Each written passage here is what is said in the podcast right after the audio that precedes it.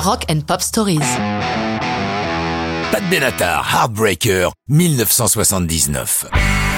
Mi-polonaise, mi-irlandaise, Pat épouse très jeune un militaire, Monsieur Benatar, lui prend son nom, mais très vite, le plante là et s'enfuit d'une petite vie médiocre en Virginie avec 2000 dollars, toutes ses économies, pour courir les lumières de New York et les castings de chanteuses. Elle est vocalement bien armée puisque cette mezzo-soprano couvre 4 octaves. Elle aurait pu s'orienter vers l'opéra, ce qu'elle fera dans un premier temps, mais c'est le rock'n'roll qui la chatouille. Un soir de 75, elle s'inscrit à un concours de chant au club Catch Rising Star, mais elle n'est qu'en 27e position et monte sur scène à 2 heures du matin.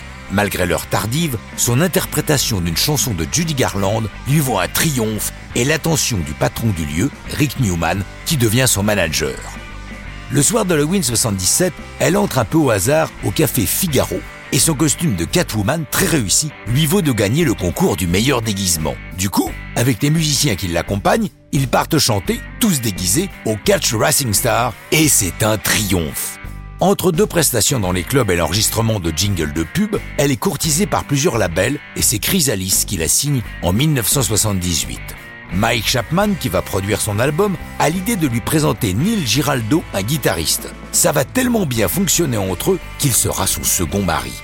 Pour le premier album, en plus des chansons écrites par le couple, on cherche des hits potentiels. Une des chansons retenues, Heartbreaker, est l'œuvre de deux songwriters britanniques, Geoff Gill et Clint Wade. Mais le texte ne convient pas au marché américain. Ils y ont introduit une foule d'expressions typiquement anglaises, inconnues aux oreilles américaines. Pat adore la chanson, elle obtient l'autorisation de réécrire presque totalement le texte.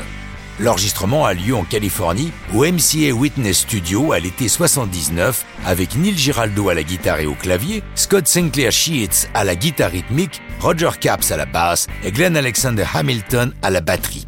L'album In the Heat of the Night sort le 27 août 79, mais les deux premiers singles, I Need a Lover et If You Think You Know How to Love Me, ne font pas d'étincelles. Il n'en est pas de même lorsque Heartbreaker sort le 26 octobre 79. Pat Benatar est propulsée dans les charts qu'elle ne va pas quitter pendant 4 ans, glanant 4 Grammy Awards de meilleure chanteuse rock durant 4 années consécutives de 81 à 84. Elle ne quitte pas les écrans de MTV qui la programment à outrance. Aujourd'hui encore, elle est sur la route avec son mari de guitariste, mais ça, c'est une autre histoire de rock'n'roll.